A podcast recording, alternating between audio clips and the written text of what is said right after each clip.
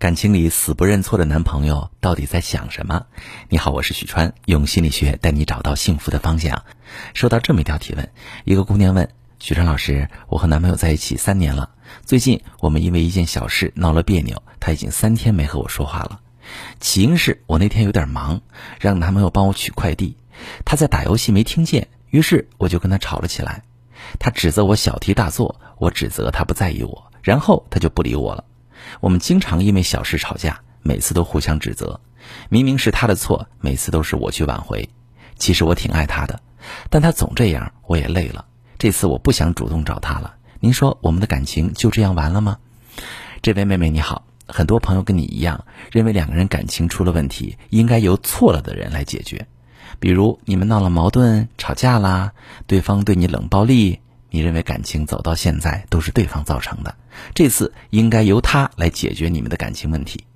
但你知道吗？在这样的场景中，冷暴力很可能是对方的一种应对方式，他不一定认为是自己错了。比如你很焦虑，总想得到对方的关爱，老是和伴侣吵架，伴侣觉得每次都会和你争执，扩大冲突，于是采取冷暴力来止战。因此，在他看来，他没有错，错的是。你总要和他吵架，所以说，当我们论对错时，往往两个人都觉得自己并没有错，你们互相指责，针尖对麦芒，都认为是对方的错。事实上，真正会去解决问题的人，往往是在这段感情里感情抽离少的人，而不是你认为的错了的人。在感情里面有一个概念叫感情抽离，也就是把你的感情从一个具体的对象、场景中抽离出来，转移到其他地方。比如你们俩总吵架，他觉得你总是无理取闹，总是作和他闹，磨损了他对你的爱，他对你的评价呢会很低，也就意味着他感情抽离比较多。而你还认为他挺好的，还爱他，也就是你的感情抽离比较少。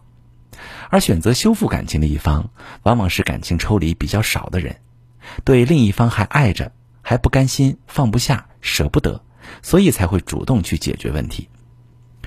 爱是一种动力，放不下也是一种动力，这种动力会迫使你去维系彼此之间的情感连接，主动去解决问题。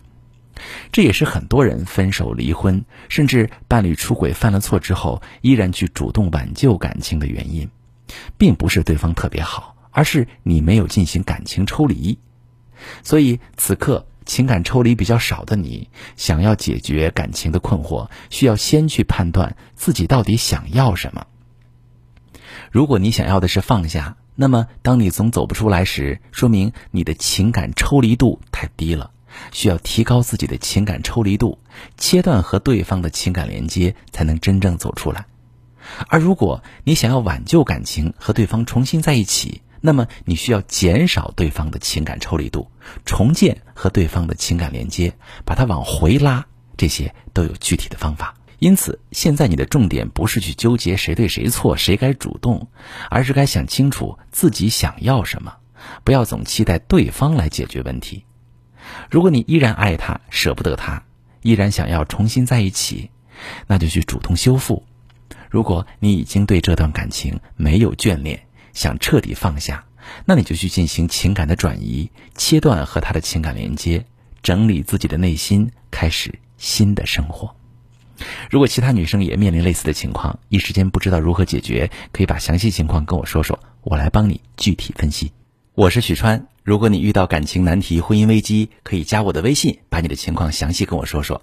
我的微信是幺五三零幺三零。五二六三，把你的情况细节详细跟我说说，我来教你怎么做。喜欢我的节目就关注我，订阅我，我们一起做更好的自己。